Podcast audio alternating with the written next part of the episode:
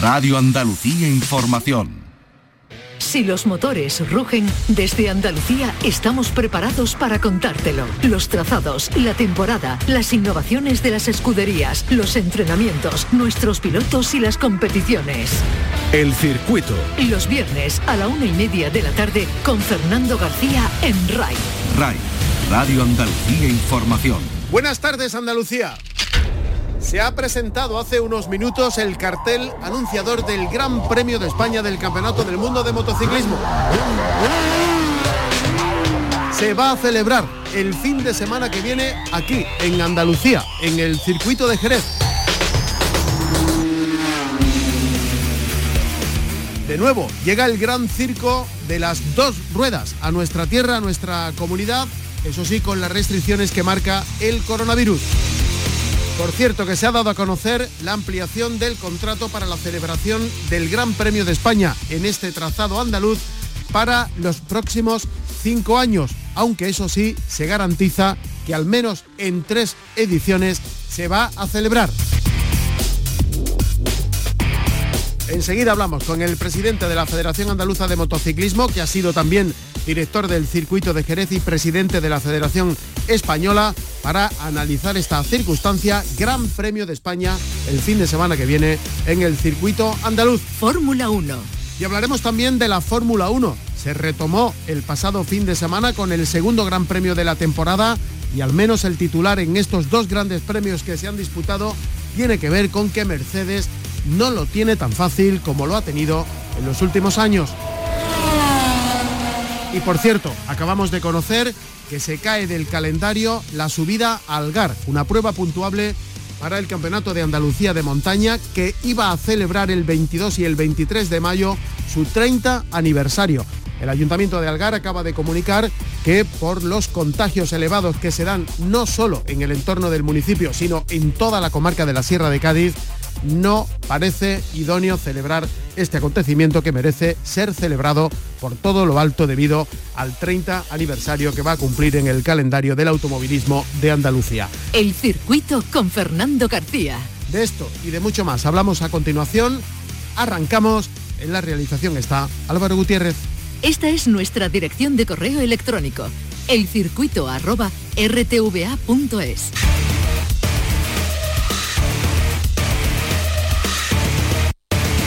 Las motos. Se ha presentado hoy el cartel anunciador del Gran Premio de España del Campeonato del Mundo de Motociclismo que se va a disputar el fin de semana que viene aquí en Andalucía, en el circuito de Jerez. Esto eh, se dice muy pronto, eh, estamos prácticamente acostumbrados a verlo cada año pero desde luego no deja de tener su relevancia y su importancia, que Andalucía eh, acoja cada año un gran premio del Mundial de Motociclismo. Juan Álvarez, presidente de la Federación Andaluza de Motociclismo, lo ha sido también de, la Española y miembro también de, la Comisión de Velocidad de la Federación Internacional eh, y director del Circuito de Jerez. Muy buenas tardes. Buenas tardes, Fernando. Que digo yo que esto, aunque se produce cada año, no deja de ser relevante, ¿no? Que tengamos en Andalucía cada año un gran premio.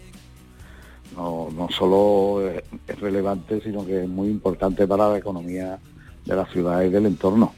Eh, desde que empezamos a pelearnos con, con el Jarama en su día para hacer el Gran Premio, Curiosamente, el director del Jarama era Carmelo Espeleta y, nos peleábamos a ver qué lo hacía.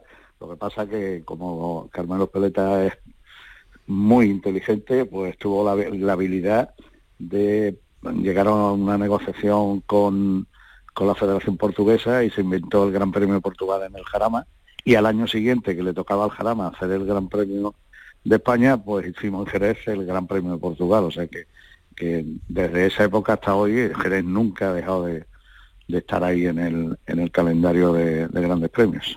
Nadie sabe lo que tiene hasta que no lo pierde, dice el, refrán. Eh, ¿Podemos perder en algún año eh, este gran premio? Hombre, eh, después de, lo que comentó Dorna hace tiempo, de que tenía la idea a la vista de las peticiones de países que quieren hacer eh, grandes premios, quieren organizar grandes premios, pues bueno, llegó un momento en que, en que ya no se podía aumentar el número de grandes premios, porque ya se hacen bastantes, y, y Dorna comunicó que habría una rotación, incluyendo eh, los cuatro de, España, los cuatro circuitos donde se hace Gran Premio en España, y, eh, y Portimao, que, que, entraría también entre los cinco de la península ibérica y harían eh, tres años perdón, tres grandes premios entre los cinco circuitos, o sea que cuando toque Jerez no, no tendrá gran premio, me imagino. Bueno, de hecho se acaba de anunciar por parte del ayuntamiento la, ampliación del, acuerdo para que siga Jerez acogiendo este gran premio. Se habla de cinco años, pero en verdad eh, la cifra de la que se habla es de tres grandes premios durante este periodo de cinco años, supongo yo que contando con esa rotación que pretende llevar a cabo la, eh, organizadora del Mundial, la, empresa Dorna, que como bien dice Juan, eh, lo que venía a decir es que no era normal que hubiera cinco grandes premios en la península cuando había otras partes del mundo deseándole levantar la mano para coger un gran premio, ¿no?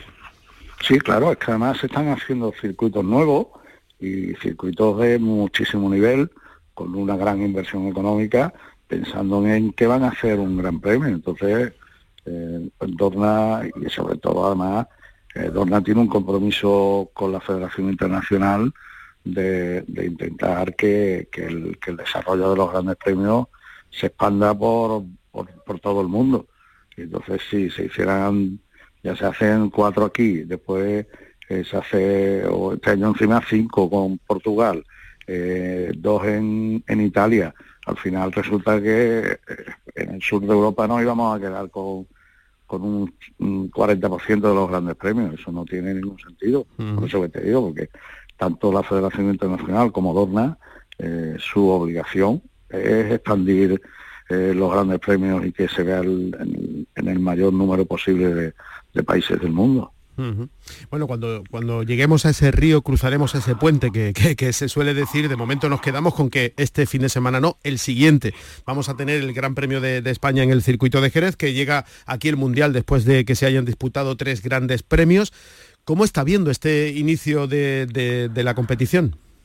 Hombre, pues súper apasionante, creo yo. Yo creo que eh, hemos visto cosas grandes como como la como Jorge Martín, que ha sido grandioso, hemos visto cosas eh, grandes y emocionantes como la vuelta de Mar Márquez. Eh, yo creo que, va a ser un, en MotoGP va a ser un calendario muy intenso y sobre todo yo creo que, va a haber bastante gente capaz de, ganar un gran premio, lo cual ganará el espectáculo.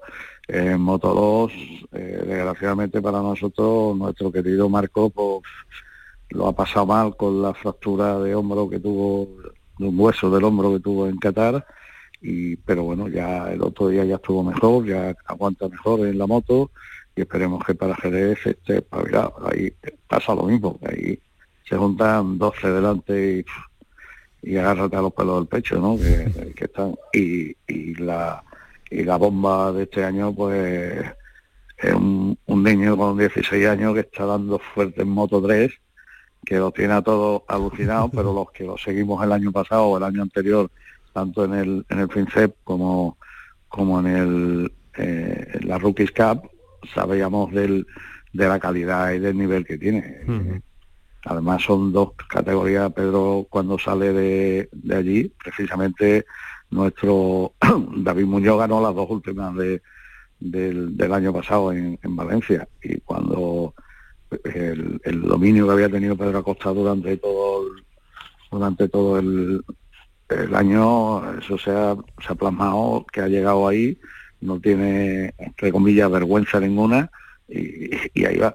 O sea, mm. yo creo que yo no creo que se haya hecho nunca ganar un gran premio saliendo desde, desde Que se puede achacar que la carrera fue lenta, que pues lo que quieras, pero hay que ganarlo. Hay que, pasar, hay que pasar a 34 que están delante tuya, ¿no? Eh. Salieron muy tarde porque esperaron a que pasaran todos la primera curva cuando los dejaron salir, entonces yo creo que, que va a ser un, mundial como siempre por un motivo o por otro nos tiene enganchados a la tele, que desgraciadamente es lo que podemos hacer nada más, verlo en la tele. Eh, Pedro Acosta, he visto por ahí alguna comparativa con Mar Márquez, las comparaciones son odiosas, pero, pero no sé si suena a eso. Sí, tranquilamente. A ver, que es que, eh, a ver, es un piloto precoz, eh, le queda mucho que aprender, tiene que formarse como como persona, todavía tiene que desarrollar su cuerpo y tiene que, es un niño, entonces, o un jovencito, entonces sí que, pero bueno, hasta ahora lo que ha hecho, lo ha hecho muy bien. Eh, yo lo conozco hace cuatro años, cuando empecé a correr, cinco años, cuando empecé a correr en, las mini motos y en la Copa esta de, de Valencia, y entonces el futuro lo tiene en sus manos Después ya sabes tú que desgraciadamente hay gente que, que coge a todos derroteros, pero ese chaval se le ve, se le ve un tío sano. pinta bien, Sí, sí, sí, un tío sano, un tío, eh, yo creo que su familia está muy pendiente de él y que, pues yo creo que sí, que, tenemos ahí piloto para, para, muchos años. Y hablando de Mar Márquez, ¿ha llegado para decirle al resto, quitaros que, que ya estoy aquí? o, debemos esperar todavía unas cuantas carreras? Ha llegado para demostrarse a sí mismo que podía estar ahí. Porque todo el mundo tenía dudas, pero especialmente él. Entonces, las lágrimas del otro día precisamente son eso. Eh, Mar Márquez es humano y como es humano, pues eh, el otro día la presión que tenía eh, por sí mismo es la que le hizo reventar al final de la carrera y decir qué barbaridad que he conseguido terminar ahí. Lógicamente, Marc jamás piensa en que va a ser el séptimo, o sea, si ha hecho séptimo en la próxima carrera a ser sexto, no. Él, va a ir a ganar todas las que pueda. Después si lo conseguirá o no, ya influyen eh, que no haya caídas, que no haya más golpes en la, en la zona bañada, que, que la cabeza esté bien amueblada, que ya ha demostrado que sí que la tiene. Son muchas cosas, pero yo creo que ha venido en principio para demostrarse a sí mismo que lo va a hacer bien ya lo ha demostrado y a partir de ahora eh, vamos a darle al mango a ver quién le da más. Y volviendo al Gran Premio de España de, este fin de semana, ¿no? del que viene, eh, en otras ocasiones hemos eh, firmado un podio con triplete español, es decir, que suene tres veces el himno de España. No sé si en esta ocasión lo podemos firmar, Juan. Sí, yo creo que sí. en, Moto 3 estamos ahí, claro, en, Moto 2, en Moto 2 estamos también, porque hay gente que están ahí delante, o Raúl o cualquiera de estos lo van a hacer bien, incluso el propio Marcos, pero y en MotoGP, en MotoGP podemos hacer un triplete de un podio completo español, ¿no? Yo creo que especialmente el, campeón del mundo del año pasado, John Mir, está muy bien, está muy centrado, está muy... Eh, yo creo que es capaz de darle un susto a cualquiera. A Suzuki que están yendo muy bien, están, están funcionando perfectamente, entonces yo creo que, puede ser, y además precisamente este es un circuito, bueno, que, que no tiene por qué, como no hay grandes rectas, las Ducati no tienen por qué, por qué machacar como han estado haciendo hasta ahora, ¿no? Bueno, lo veremos el fin de semana que viene, el Gran Premio de, España que se acaba de, presentar en el circuito de Jerez. Juan Álvarez. por cierto, a mí no me han invitado, ¿eh? Pues lo, anotamos. Seguro que ha sido un error. no lo sé, pero bueno. En fin, gracias Juan Álvarez, presidente de la Federación Andaluza de Motociclismo, por atendernos como siempre y que vaya todo bien y que disfrutemos, que eso es lo que queremos. Eso es lo más importante, que las motos en, una situación como la que estamos viviendo con, con el bichito maldito ese, eh, las motos hacen que, que, nos liberemos un poco y que disfrutemos de, de, lo que más nos gusta, eso son las motos. Muy bien, Juan, gracias. A ti un abrazo.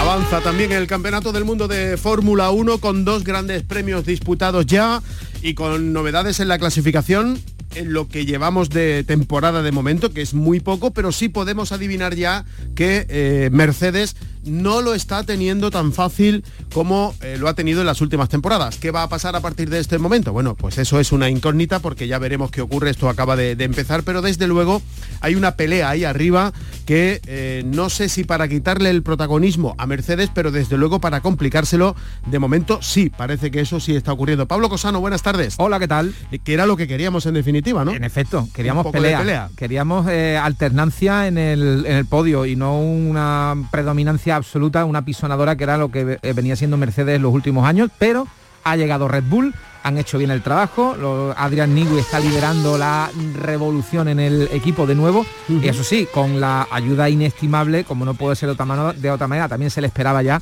de Max Verstappen, este piloto que es un auténtico mm, genio y yo creo que nos va a dar grandes años y grandes alegrías en la Fórmula 1. Checo Pérez, que también eh, es otro de los grandes valedores de Red Bull, otra de, las grandes bazas, no lo tuvo tan fácil en el último Gran Premio de Emilia Romagna, en el, circuito de, Imola, porque tuvo varios fallos. Fue una carrera muy complicada para todos, eh, porque empezó con lluvia, luego se secó, luego volvió a mojarse, eh, y que además tuvimos muchos accidentes, uno brutal entre George Russell y Bottas, para mí culpa de Bottas, que no le dejó sitio a Russell y lo echó prácticamente a la hierba, otros dicen que fue Russell que pegó de exceso de confianza, pero bueno. Y además hemos tenido otro ejemplo de la auténtica suerte del campeón que es eh, Lewis Hamilton, porque tuvo un fallo. Hacía tiempo que no se le veían eh, fallos. Yo el último que recuerdo fue en Alemania el año pasado, eh, cuando se salió en, en Hockenheim, que rompió el alerón y desgració el aniversario que tenía Mercedes en ese Gran Premio. Y en esta ocasión también ha tenido un error de pilotaje, se salió de la trazada seca para adelantar a un doblado chocó contra la barrera y mm, se le rompió el alerón, tuvo que entrar en boxes y eso lo relegaba casi casi a un poquito más allá de la mitad de la parrilla, pero este aquí que fue el accidente de su compañero eh, eh, Botas con Russell, coche de seguridad en principio, después bandera roja y en el protocolo actual de la bandera roja aquello, bueno, perdió, es que perdió hasta vuelta, perdió hasta vuelta. Eh, pues el protocolo nuevo de coche de seguridad y bandera roja permite que los coches doblados den una vuelta al circuito, recuperen su posición y vuelvan a salir. Hubo además salida eh, Rolling Star, como se llama, salida en, movimiento, detrás del coche de seguridad, no en parado. Y luego ahí así es verdad que las manos del piloto, eh, Hamilton volvió a sacar el genio que tiene dentro, empezó a remontar posiciones con unas peleas espectaculares con todo el mundo que se le ¿Cómo adelantó, recuerdo de todas las imágenes, cómo, cómo, pasó al Ferrari de Carlos Sainz? Sí, sí, es una cosa... Y luego el de Leclerc, o sea que no es la, diferencia es abismal en velocidad. ¿eh? Totalmente. Y en manos también, porque se nota. hablando de un tipo que pero cuando hay, una cuando hay una recta no hay manos, no. hay velocidad. Pero es que los adelantamientos no fueron solo en recta, hay que saber posicionarse porque casi todos fueron eh, al final en la variante de Tamburelo, la primera chicán.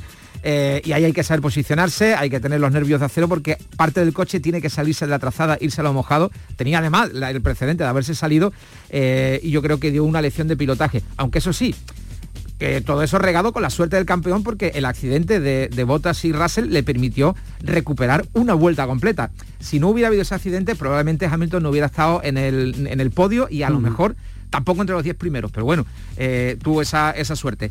Carrera también buena de Carlos Sainz, que avanzó posiciones respecto a lo que salía, porque tuvo una mala clasificación. Mala carrera de Fernando Alonso, mm, no lo vimos, pero Fernando Alonso tuvo también varios errores de pilotajes. Se llegó a salir eh, creo que vimos en, el directo solamente uno, pero creo que se salió hasta dos veces el Renault, el Alpine. Oye, por cierto, voy a cambiar, ya no voy a decir Alpine, como decía antes. Me va a decir Alpine. Sí, me gusta más lo de Alpine. Además, han, hecho el anuncio y está bien, me gusta. Cambio de manera eh, de, pensar y voy a decir a partir de ahora Alpine. Yo he oído hasta Alpine, Alpine, Alpine, Alpine. A mí me gusta ya Alpine, ¿eh? A mí me, da igual cómo se le llame. Yo lo que quiero es que, corra, que corra. Y además anuncia, ¿eh? Anuncia Alpine o Alpine anuncia mejoras para el monoplaza de, Fernando Alonso. Hacen falta. Para, para el siguiente Gran Premio ya, que es el de Portimao, este fin de semana no, el que viene, tercer Gran Premio de, la temporada. Eh, viendo la clasificación, vemos la misma imagen. Luis Hamilton lidera, pero, si nos fijamos en los puntos es donde está la, diferencia. Hamilton tiene un punto, más que Verstappen. y además Hamilton 44, fíjate qué número más bonito. Sí, el suyo. El suyo. 43 tiene Verstappen. Pero además la curiosidad precisamente de ese punto lo consiguió por obtener la vuelta rápida al poner neumáticos blandos porque tuvo que entrar a reponer el alerón delantero por su accidente y retomar los puestos de la vuelta que había perdido. Es decir, lo tenía a huevo, como decimos aquí, para tener la vuelta rápida. Salió en la última mitad del eh, Gran Premio con eh, ruedas más frescas que nadie, con ruedas más rápidas, eh, con la pista ya casi seca y se llevó la vuelta rápida. Como sabemos, si estás entre los 10 primeros, tiene un punto extra. Por lo tanto, se queda por delante del Mundial, aunque todos esperamos que esto no es que mm, Verstappen se le ponga por encima, sino que vayan y vengan, vayan, y vengan, hasta el último gran premio Red que no Bull, se sepa quién va a ganar. Red Bull, de momento, es la escudería que le puede plantar cara a Mercedes, porque fíjate que luego ya hay una diferencia de puntos en tercera el tercer clasificado Lando Norris con su McLaren, que tiene 27 puntos. Ahí, quería llegar. También también puede levantar la mano en algún momento de la temporada. ¿eh? ¿Quién nos lo iba a decir con el McLaren? Eh? Porque McLaren va muy bien en las curvas rápidas, muy bien en las curvas lentas, no tanto así en las rectas, pero tiene a un tipo como Lando Norris que en teoría debería ser mm, eh, segundo piloto mm, por veteranía después de Dani Ricciardo, aunque es más veterano en la escudería que el piloto australiano, y está demostrando que realmente mm, eh, tiene un, futuro prometedor, tal y como decía eh, Ron Dennis, eh, lo, llegó a decir cuando fichó por, por McLaren, y es uno de los talentos que vamos a tener que seguir, el de, el de Lando Norris. Muy buena carrera del piloto británico y la verdad es que se está destapando como un carrerista, viste además la felicitación de Carlos Sainz le dio una patada en la espinilla, un golpe en el hombro, una cachetada en la cabeza. Luego está Leclerc, el compañero de Sainz, cuarto, quinto Valtteri Bottas, el compañero de Hamilton. De ese también habría que hablar aparte, ¿eh? Sí, eh, es negativo, ¿eh? Que cada vez tiene menos futuro en Mercedes. Bueno, yo creo que menos futuro en la Fórmula 1, porque es un tipo que se ha desinflado y no es malo, ¿eh? eh, eh Valtteri Bottas es un tipo rápido que hizo además cosas muy buenas en Williams, incluso cuando Williams no es el de ahora, era bastante mejor cuando estaba Valtteri Bottas, pero es un tipo que yo creo que lo ha minado mm, moralmente Hamilton mm, no queriendo, sino simplemente con las victorias y, ganando de esa manera tan machacona. Y, es un tipo el que cada vez lo vemos más cabizbajo, más alicaído y que no mm, responde al cuerpo a cuerpo. ¿eh? Bueno, ser el compañero de equipo de Lewis Hamilton también tiene que tener su peso psicológico. claro. Botas, decíamos, quinto, sexto, Daniel Ricciardo, séptima posición con 14 puntos, Carlos Sainz, a continuación Sergio Pérez, Pierre Gasly, Lance Stroll, Esteban Ocon, Yuki Tsunoda y Fernando Alonso, décimo tercero, que tiene ya su primer punto en el casillero. Bueno, primer punto, mm, llegó el, décimo primero, pero luego hubo una sanción a Kimi Raikkonen por una irregularidad, ahora no recuerdo cuál era, creo que fue en el proceso de, coche de seguridad, eh, se le penalizó y ganó una posición Fernando Alonso, así que obtienen los, eh, los Alpine, obtienen sus primeros puntos. Dos, eh, Esteban Ocon, un punto para Fernando Alonso, así que por lo menos estrena en el casillero en la escudería francesa. Recuerden que este fin de semana no, el que viene Gran Premio de Portimao en Portugal. Qué pedazo de circuito el de Portimao, qué bonito es, es una montaña rusa y, qué, imágenes deja. Y qué ¿eh? pena que esté en Portugal y, no, en Andalucía. Pudimos, lo tuvimos en la mano. En la mano, en la mano, en la mano. Eh, pero. Eso dijo uno de los negociadores. Bueno, Pablo Cosano, gracias. Un abrazo. Hasta ahora.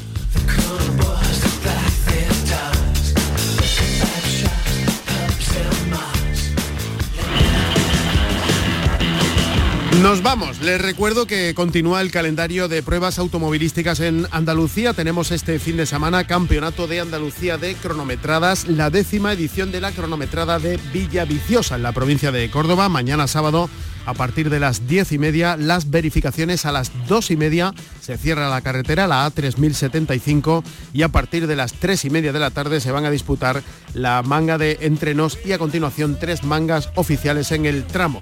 Eh, cronometrada de Villaviciosa en la provincia de Córdoba. Una prueba que sí se celebra y otra que no, porque se acaba de comunicar oficialmente que se cae del calendario, se aplaza de momento la celebración de la subida al Gar, una prueba automovilística puntuable para el Campeonato de Andalucía de Montaña que precisamente en esta edición iba a celebrar su 30 aniversario, una prueba organizada por la Escudería Sur pero que no se va a celebrar, estaba programada para el día 22 y 23 de mayo, pero los datos de contagios, las cifras del coronavirus, no solo en el municipio de Algar, sino en la comarca de la Sierra de Cádiz hacen que el ayuntamiento haya tomado la decisión de momento de no celebrarla durante el 22 y el 23 de mayo, que era la fecha prevista en el calendario. El ayuntamiento de Algar dice que no quiere correr el riesgo de que se produzca un contagio, además una prueba que se va a celebrar después del 9 de mayo fecha en la que eh,